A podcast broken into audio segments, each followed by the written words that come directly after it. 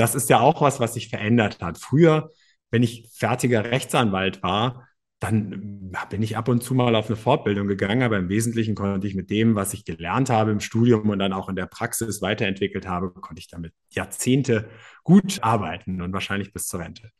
Das ist vorbei.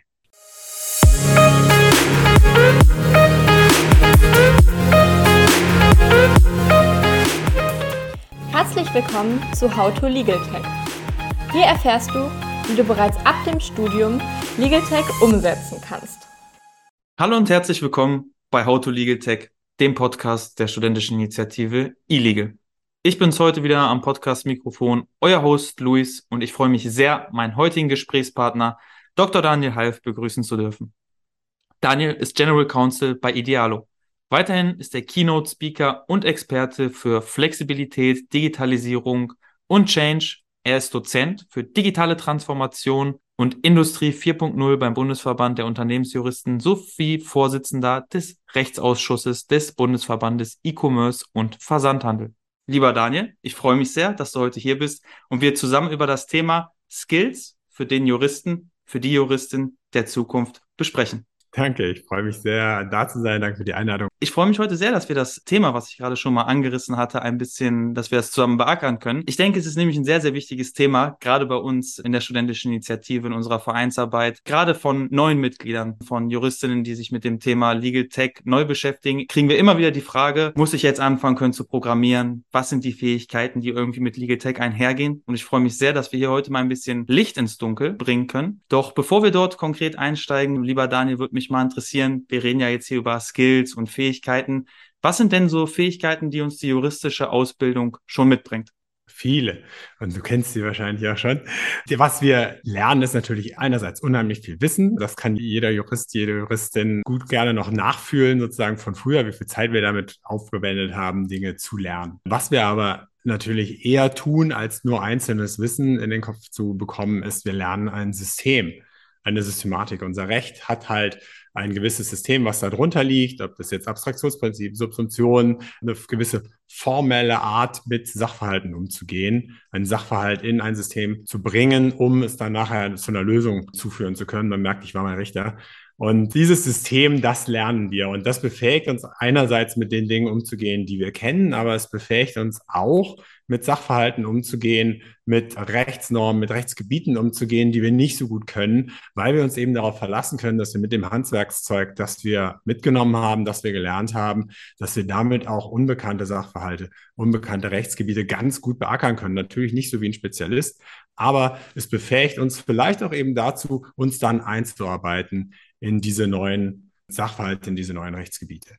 Und was wir auch lernen, ich finde nicht genug, aber das sollte man auch nicht unterschätzen, wir lernen sie auch wiederum zu übersetzen oder das Recht zu übersetzen in eine Sprache des Mandanten oder des Rechtssuchenden. Also dass wir, wir sind ja eigentlich der Übersetzer von dem, was so ein Gesetzbuch sagt. Das ist äh, selbst für uns manchmal schwer zu verstehen oder häufig schwer zu verstehen. Laie der steht da wie der Ochs vom Berg, der weiß überhaupt nicht. Also wenn ein Laie sich das BGB durchliest, und ich finde, das ist noch eines der verständlicheren Gesetze, ähm, dann weiß der erstmal gar nicht, was, äh, was Sache ist. Und die Aufgabe von uns Juristen ist eben, diese Übersetzungsleistung auch zu bringen, auch andersrum, nicht nur seinen Fall rechtlich zu bewerten und eine Lösung zuzuführen, sondern eben auch andersrum zu sagen, wie ist denn eigentlich das Recht, so dass der Mandant das versteht? Und wie gesagt, ich finde, das kann man auch ausbauen, aber es ist trotzdem etwas, was wir auch im Studium lernen, was auch ein wichtiges Skill ist. Und das dritte Skill, was mir jetzt so dazu einfällt, ist, wir sind in der Lage, sehr ordentlich und gewissenhaft zu arbeiten. Das muss man ja auch innerhalb dieses Systems. Ja, also zu schauen, habe ich nichts übersehen. Und das merke ich immer wieder in der Praxis bei Idealo, wenn ich äh, bei Vertragsverhandlungen was bekomme aus den Fachabteilungen. Ich habe manchmal den Eindruck, ich bin der Erste, der es sich mal wirklich eins nach dem anderen anschaut. Und mir fällt immer mindestens eine Sache auf, die eigentlich gar nichts mit Jura zu tun hat, sondern eher so, habt ihr euch das Datum mal angeschaut oder macht das denn Sinn wenn man es betriebswirtschaftlich, wenn man das zusammenrechnet. Und ich glaube, das habe ich im Studium gelernt, nichts auszulassen, immer einen Schritt nach dem anderen zu gehen, das, das von vorne bis hinten durchzudenken. Und das ist, glaube ich, ein ganz wichtiges Skill, was uns Juristen auszeichnet. Deswegen, ich habe auch manchmal den Eindruck, die Leute kommen immer zu uns, wenn sie ein Problem haben. Es muss manchmal gar kein rechtliches sein. Es ist einfach nur so, oh, wir kommen nicht weiter, könnt ihr euch das nochmal anschauen. Das hört sich ja auch schon mal sehr, sehr gut an. Gerade auch, wenn man du das Gefühl hast, dass andere Berufsgruppen immer wieder zu dir kommen, weil du eine gewisse Lösungskompetenz hast, weil du auch eine gewisse ja, Arbeitsmentalität hast, sehr akribisch zu arbeiten, die Details anzugucken, dann sieht man ja schon, dass das Studium dir oder auch generell den Juristen auf jeden Fall schon sehr, sehr gute Skills mitgegeben hat. Was würdest du jetzt sagen, warum brauchen jetzt Juristen auf einmal ganz neue Fähigkeiten? Nicht auf einmal, sondern schleichend durch einen Prozess, der halt jetzt schon eine Weile stattfindet. Und reden wir nicht drum rum, ihr heißt illegal. Ja, es geht um die Digitalisierung. Also es geht einfach darum, wie Digitalisierung ganze Wirtschaftszweige disruptiert, Wirtschaftszweige verändert, Geschäftsfelder aufräumt. Und wer im Unternehmen arbeitet, der sieht das schon eine ganze Weile. Man kann sozusagen sehen, wie es durch die Abteilungen wandert, dass die sich digitalisieren und dadurch auch anfangen, ganz anders zu arbeiten, andere Geschwindigkeiten zu haben, andere Art von Kontrolle, von Archivierung, viel flexibler arbeiten müssen. Softwareentwicklung ist ein völlig neues Feld, sehr komplexes Feld, wenn man Software entwickelt, aber auch sonst Produkte. Ich komme ja aus dem Bereich, also E-Commerce, Legal Tech oder Tech in, im weiteren Sinne eher. Da ist so eine Webseite, die sieht simpel aus, aber da steckt unheimlich viel hinter und es ist unheimlich komplex. Und das ist in Unternehmen nun inzwischen Standard. Ja? Also selbst nicht digitale Unternehmen haben unheimlich digitale Prozesse. Und da ändert sich einfach die Arbeitswelt, da ändert sich die Unternehmenswelt und wir wollen ja einen Beitrag leisten. Wir sind ein wichtiger Teil dieser Unternehmenswelt. Und während früher wir ich übertreibe ein bisschen, im Elfenbeinturm sitzen konnten. Und dann kamen die halt mit ihrer Frage, sind unsere Markenrechte verletzt? Oder was müssen wir denn beachten, wenn wir dieses Bild verwenden wollen? Und dann konnte man sich das ein paar Wochen anschauen und konnte dann irgendwie die Antwort geben. Diese Zeit ist überhaupt nicht mehr da auf der einen Seite. Also die Geschwindigkeit hat sich erhöht. Auf der anderen Seite ist manchmal der Sachverhalt auch gar nicht so klar. Also es wird agil gearbeitet, es wird agil entwickelt. Das heißt, die wissen am Anfang noch gar nicht genau, welches Bild oder ob sie ein Bild oder eine Grafik oder was ganz anderes nehmen und brauchen aber trotzdem schon mal eine Guidance. Das heißt, wir müssen viel schneller den Abteilungen Auskunft geben. Wir müssen in einem agilen, in einem unsicheren Prozess dabei sein. Und das ist schon was anderes, als wir es gelernt haben. Also wenn ich sage, ich setze mich erstmal hin und ich gehe das einzeln durch und dann schaue ich mir jetzt wieder, ich war ja mal Richter, dann schaue ich mir das in der Bibliothek an und dann kann das irgendwie Wochen vorbereiten, bis dann der Termin der mündlichen Verhandlung ist. Das ist jetzt längst nicht mehr so. Mhm. Sondern ich, ich kriege, wenn ich Pech habe oder Glück, je nachdem, wie man es sieht, kriege ich eine Chatnachricht. Wir brauchen jetzt, wir kommen nicht weiter als Team. Wir sitzen ja aber alle zusammen. Wir müssen mal schnell eine Auskunft haben. Und das sind jetzt nicht unbedingt Dinge, die wir im Jurastudium gelernt haben. Ja? Schnell sein, Fehler riskieren, flexibel reagieren und sagen, ja gut, also ihr habt es ja gestern so gesagt, heute sagt ihr so, dann ändere ich jetzt nochmal das, was ich euch sage, wie es rechtlich ist. Und auch das nochmal auf eine andere Art zu kommunizieren. Also jedenfalls ich im Unternehmen bei Idealo habe mit immer mehr Leuten aus verschiedenen Abteilungen zu tun. Also früher war es häufig so,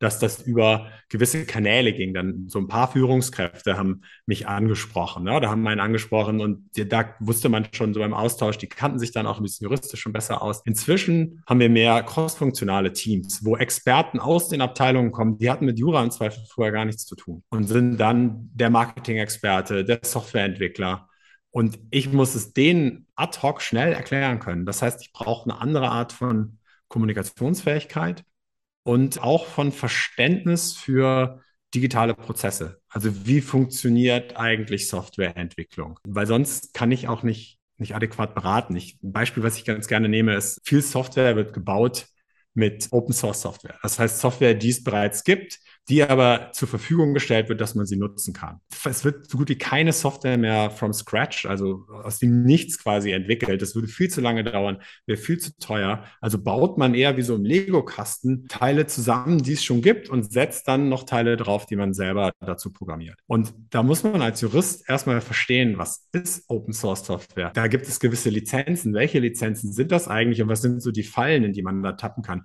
Wenn ich davon noch nie was gehört habe, dann würde ich gar nicht fragen, na, welche anderen Softwarelizenzen oder welche Bestandteile, welche Open Source Software verwendet ihr denn eigentlich? Und das muss man heutzutage auch wissen, jetzt nicht in allen Bereichen, aber es kommt einfach ein neues Skillset dazu an technischem Wissen, an Kommunikationsfähigkeiten und an Flexibilität, wenn es mal auf die drei Bereiche runterbrechen möchte. Sehr gute Darstellung, lieber Daniel. Auf jeden Fall. Jetzt hast du es nochmal konkret schön festgehalten zum Abschluss. Was ich mich jetzt natürlich direkt frage als Jurist, welche Vorlesung gibt es? Wo kann ich mir das aneignen? Gibt es dazu irgendwelche BKs an der Universität? Wie komme ich denn jetzt an diese neuen Skills ran, die du gerade aufgezählt hast? Da fragst du mich. nee, tatsächlich, es gibt nicht viel an der Uni, soweit ich das kenne. Also es gibt ein paar Pioniere, will jetzt niemand einzeln hervorheben, aber es gibt wirklich einige Leute, denen ich auch folge, wo ich was lerne. Professoren, die Vorlesungen zu Legal Tech halten, die dir teilweise auch auf YouTube finden kann. Ich weiß gar nicht, ob ihr da drunter manchmal was verlinkt oder so. Wenn das geht, dann können wir vielleicht ein paar Links auch geben. Ich habe den Eindruck, obwohl ich jetzt nicht im universitären Betrieb bin, aber Leute wie du, Luis, beispielsweise, spiegeln mir, es ist noch nicht wirklich angekommen. Ja, also das sind Studenten wie du, die sich dafür interessieren, die sagen, ich gehe die Extrameile, ich gründe einen Verein, ich spreche mit Leuten, ich gehe auf Kongresse, ich mache meine Wahlstation beispielsweise in einem Legal Tech Unternehmen. Das sind die Leute, die die Skills bekommen oder die sich jetzt die Skills holen, die sie nachher brauchen. Ich glaube, dass da ist noch einiges zu tun an der Uni auf jeden Fall. Und für Leute wie, wie mich wäre es aber jetzt beispielsweise ja eh schon zu spät. Das ist ja auch was, was sich verändert hat. Früher wenn ich fertiger Rechtsanwalt war, dann bin ich ab und zu mal auf eine Fortbildung gegangen, aber im Wesentlichen konnte ich mit dem, was ich gelernt habe im Studium und dann auch in der Praxis weiterentwickelt habe, konnte ich damit Jahrzehnte gut äh, arbeiten und wahrscheinlich bis zur Rente. Das ist vorbei. Und deswegen müssen eben auch Leute, Leute wie ich, Leute, die schon Legal Counsel sind, Richter nicht unbedingt momentan, weil die sind einfach irgendwie, die Gerichte digitalisieren sich einfach viel zu langsam. Aber das wird da auch noch hinkommen. Deswegen müssen wir halt auch schauen, wie können wir uns eigentlich fortbilden. Fortbilden, insofern berechtigte Frage. Meine, ich habe da mehrere Antworten. Das eine ist, es gibt ja Angebote. Also ich weiß, dass, äh, dass ihr Angebote macht, jetzt beispielsweise für Studierende. Ich habe mit einer Kollegin, mit Fatima Hussein und dem DIRO, also dem Deutschen Institut für Unternehmensjuristen und Rechtsabteilung, habe ich mal, oder Rechtsabteilung Unternehmensjuristen, habe ich einen Hackathon kreiert wo Unternehmensjuristen hinkamen, hingehen konnten und mal an einem Legal Tech Tool arbeiten und üben konnten mit so Real-Life-Cases. Ja, also Dinge, die in der Rechtsabteilung wirklich vorkommen. Wie könnte man die denn eigentlich technisch umsetzen? Und da gibt es, ich finde, viel zu wenige, aber es gibt schon ein paar Angebote. Ich glaube, da wird es auf jeden Fall noch mehr geben müssen. Und wenn ihr das noch nicht gefunden habt, einfach selber machen. Und da bin ich ja, ich bin ja einerseits General Counsel, andererseits bin ich eben auch Berater für, für Digitalisierung. Und mein Haupttipp ist, fang an. Ja, fangt mit was Kleinem an. Nicht gleich irgendwie das Contract Lifecycle Management System. Ja, oder wir machen erstmal die digitale Akte. Das ist irgendwie der Endgegner. Sondern macht doch erstmal, weiß ich nicht, Digital Contract Signing das ist ja schon mal was. Ne? Und nämlich an diesen kleinen Projekten lernt man und ist dann auch nicht gleich überfordert und frustriert. Weil wenn so ein Projekt oder wenn ein, zwei, drei Projekte mal gescheitert sind, dann hat man eine Ahnung, oh, ich kann gar nicht. Entweder wir lassen es oder ich stelle mir einen Legal Operations Manager ein, soll der das doch machen. Aber das ist die falsche Lösung, weil wenn das nur jemand anders weiß, dann werde ich mich immer weiter von dem relevanten Wissen entfernen und werde quasi selber immer unwichtiger werden. Deswegen ist es für jeden Juristen, für jede Juristin, aber auch für eine Rechtsabteilung eben, ich spreche jetzt viel von Rechtsabteilung, weil das, da komme ich her, das sind meine Hauptklienten, aber auch für eine Kanzlei wichtig, selber Projekte zu machen, um dort Erfahrungen zu sammeln. Und man muss es so sagen, Learning by Doing ist immer noch der beste Lehrer momentan. Und man kann sich ja austauschen mit anderen Unternehmensjuristen, mit anderen Rechtsabteilungen. Man kann sich Berater holen, die gibt es ja auch. Es gibt die großen Beratungsunternehmen, es gibt Leute wie mich. Das ist auch nicht falsch. Äh, ich halte es sogar für sehr richtig. Man sollte aber schauen, dass man immer selber auch mitlernt. Das ist, glaube ich, der, der größte Rat, den ich geben kann, weil die Entwicklung wird immer weitergehen, sie wird immer schneller sein. Und ich weiß nicht, ob du das noch aus der Schule kennst. Wenn man mal abgehängt ist im Unterrichtsstoff, dann ist es unheimlich frustrierend und unheimlich schwer, wieder ranzukommen. Also habe ich in der Schule auch immer versucht, möglichst viel aufzuzeigen, möglichst viel irgendwie mit im Gespräch zu sein. Meine Erfahrung war, nachher musste man überhaupt keine Hausaufgaben mehr machen. Sehr cool, Daniel. Das ist ein sehr, sehr guter Punkt, den du gerade eben gemacht hast. Ich hatte das auch schon oft in Gesprächen aufgezeigt, die ich über unseren Verein geführt habe mit Kanzleien oder mit Rechtsabteilungen, anderen Institutionen aus dem Rechtsbereich. Und da habe ich auch mal versucht, so einen Legal Tech Teufelskreis aufzumalen und gesagt halt, wenn ihr einen gewissen Rückstau bei Digitalisierung habt, wie du gerade gesagt hast, man fühlt sich schon abgehängt, äh, hat man keine Motivation, dann erhöht sich der Rückstau und das ist dann halt wie so eine Abwärtsspirale, was sich immer weiter durchzieht. Hättest ja. du denn vielleicht mal einen Ratschlag, wie man aus so einem Teufelskreis, wenn man vielleicht schon ein bisschen ins Hintertreffen gekommen ist, wie kommt man da raus? Wie schöpft man überhaupt Motivation, diese Veränderungsprozesse anzugehen und zu sagen, hey, da auch wenn ich immer schon so viel zu tun habe meiner Daily Arbeit, da möchte ich jetzt was Neues lernen. Ich weiß, ich brauche jetzt irgendwie diese neue Fähigkeiten, ich muss neue Projekte initiieren. Wo kriege ich die nötige Energie davon her? Oder wie hast du es überhaupt hm. hinbekommen? Also den einen Ratschlag habe ich schon gegeben, aber den davor, den gebe ich jetzt gerne noch, sich Zeit nehmen von der Daily Arbeit. Ich glaube, das ist auch ein, ein großes Problem vieler Rechtsabteilungen oder die Rechtsabteilungen daran hindern, in diesen Prozess, in diesen Kreis, wie du es genannt hast, reinzukommen. Ja, und nicht Teufelskreis, sondern eher ein positiver Kreis, wenn ich das nenne. Oder andersrum wäre es der Teufelskreis, wenn man sich nicht drum gekümmert hat. Sich Zeit nehmen. Nicht nur sagen, okay, ich mache das irgendwie nebenbei. Das ist ein absoluter Killer. Weil wir haben, das kennt wahrscheinlich jeder, wir haben nie genug Zeit. Das ist schon im Studium so, ja, das lerne ich dann, wenn ich mal irgendwie richtig Zeit habe und so. Und dann hat man es dann bis zum Examen doch nicht wirklich mal gelernt. Ich habe auch äh, ganz viele Notiz, so diese, diese Zettelkästen gehabt. Ich habe das nur einmal alles aufgeschrieben. Ich habe es mir nie wieder angeschaut. Und so muss man einfach schauen, dass man sich feste Zeiten reserviert in seinem Wochenplan und sagt, so, und da kümmere ich mich jetzt um Legal Tech im weitesten Sinne. Ich will es gar nicht so Legal Tech, sondern um meine Tra digitale Transformation. Das ist, äh, glaube ich, der, der bessere Begriff. Und was man dann machen muss, das hängt halt unheimlich davon ab, wo man steht. Weiß ich gar nichts darüber, dann nehme ich mir vielleicht die Zeit und schaue mir mal eben eine der Dozenten auf YouTube an. Oder ich, äh, ich äh, lese mir ein Buch durch. Also ich habe auch mit dem Diro wieder, ich habe ein Buch rausgegeben zur digitalen Transformation von Rechtsabteilungen.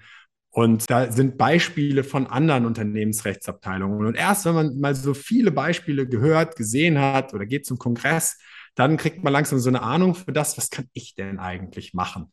Und dann, jetzt kommt das, was ich schon gesagt habe, dann mit dem ersten kleinen Projekt anfangen. Und wenn man schon sehr weit im Hintertreffen ist, dann ist es natürlich die große Gefahr, dass man irgendwie auch sehr viel Zeit verliert, weil das dauert ja dann auch nochmal. Ne? Man ist ein Projekt und dann muss das erstmal nachjustiert werden vielleicht ist dann irgendwann der Punkt erreicht, wo man eben auch Berater braucht, ja, und vielleicht auch eine größere Beratungsagentur, irgendwie ob man jetzt PwC, KPMG Law, ich will jetzt nicht für Einzelne werben und sich da helfen lässt. Aber wie gesagt, das Wichtige ist, daneben mit der Agentur oder mit dem externen Berater zu lernen, weil sonst bleibt man immer abhängig von den Beratern. Ja, also es wird, Legal Tech entwickelt sich, digitale Tools entwickeln sich, das nächste Update. Da muss ich immer wieder da anrufen und sagen, hey, könnt ihr mir nochmal irgendwie teure Berater schicken, weil ich weiß gar nicht, wie ich jetzt irgendwie weitermache.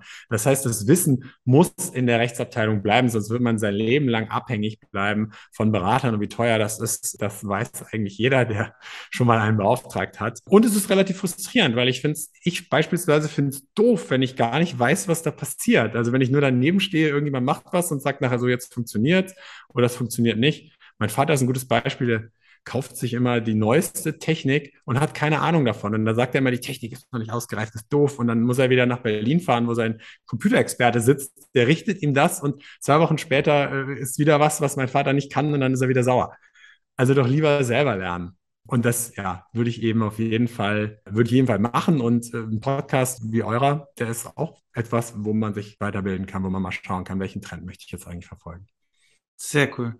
Wer sich darüber hinaus natürlich noch intensiver weiterbilden möchte im Legal Tech Bereich, den möchte ich an dieser Stelle auch nochmal herzlich auf unsere Legal Tech University verweisen. Wir von eLegal haben ja eine eigene Selbstlernplattform zu dem Thema Legal Tech aufgebaut, wo wir mit vielen verschiedenen Experten aus der Szene zusammengearbeitet haben unter anderem mit Daniel auch. Dort ist natürlich auch ein spannender Artikel von dir zu finden. Und wir haben uns ja auch zur Aufgabe gemacht, wirklich Leuten im Rechtsmarkt ein Angebot zu machen, wie sie das Thema Legal Tech einfach, ja, einfach, einfach lernen können. Und äh, Louis, mehr Culpa, das hätte ich natürlich als erstes sagen müssen, natürlich. Das du hast jetzt noch mal die, Projekt. Du hast jetzt noch mal die Chance dazu, Daniel, denn mich würde mal interessieren, beziehungsweise würde ich dir gerne mal einen kleinen Pitch entlocken. Kannst du uns mal einen ganz kurzen Einblick geben in das Artikel, was du für unsere Legal Tech University geschrieben hast?